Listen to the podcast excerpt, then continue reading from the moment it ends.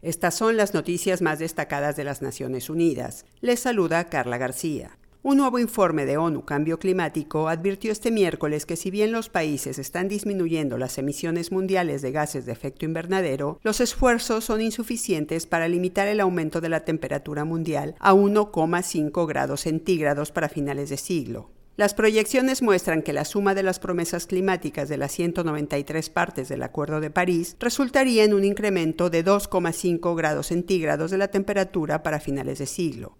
Además, los compromisos actuales aumentarán las emisiones en un 10,6% para 2030 en comparación con los niveles de 2010, y aunque esas emisiones no subirían después de esa fecha, no alcanzan la reducción necesaria según la ciencia. El secretario ejecutivo de ONU Cambio Climático, Simon Steele, dijo que el mundo todavía no se acerca a la escala y el ritmo de las reducciones necesarias para colocarse en la vía correcta hacia el límite de 1,5 grados centígrados. Para mantener vivo este objetivo, los gobiernos deben reforzar sus planes de acción climática ahora y aplicarlos en los próximos ocho años, enfatizó. En el mismo tenor, la Organización Meteorológica Mundial, la OMM, informó que los niveles atmosféricos de dióxido de carbono, metano y óxido nitroso, los tres principales gases de efecto invernadero, alcanzaron nuevos máximos históricos en 2021. Ese año se produjo el mayor aumento interanual de las concentraciones de metano desde que se empezaron a hacer esas mediciones hace casi 40 años. Por su parte, el alza registrada de 2020 a 2021 en los niveles de dióxido de carbono superó al crecimiento anual promedio de la última década y continúa subiendo en 2022. Tenemos que transformar nuestros sistemas industriales, energéticos y de transporte y todo nuestro estilo de vida. Los cambios que deben aplicarse son asequibles desde el punto de vista económico y viables en el plano técnico. El tiempo se agota, dijo Peter Itala, secretario general de la OMM. En otra información, un grupo de expertos de la ONU en derechos humanos condenó los asesinatos y la represión cometidos por las fuerzas de seguridad de Irán durante las manifestaciones pacíficas que se llevan a cabo en el país a raíz de la muerte de Gina Mahsa Amini, la joven de 22 años que falleció en un hospital de Teherán luego de que la policía de la moral la arrestara por no usar el velo o hijab de forma correcta.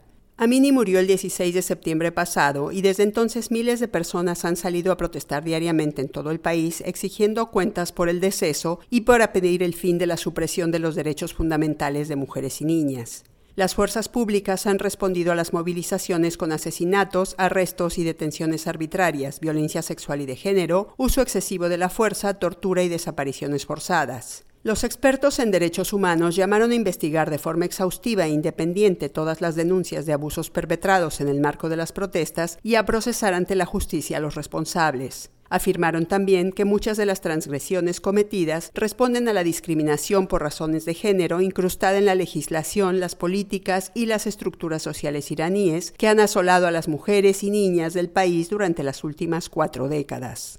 Y siguiendo con los derechos humanos, el pasado 6 de octubre más de 100 ciudadanos de Myanmar, algunos de ellos con problemas graves de protección, fueron deportados sin que su situación fuera evaluada como exige el derecho internacional. Dada la crisis de garantías fundamentales que existe en ese país, el alto comisionado de la ONU para los Derechos Humanos, Volker Turk, pidió una moratoria sobre cualquier regreso forzoso de refugiados y migrantes a Myanmar.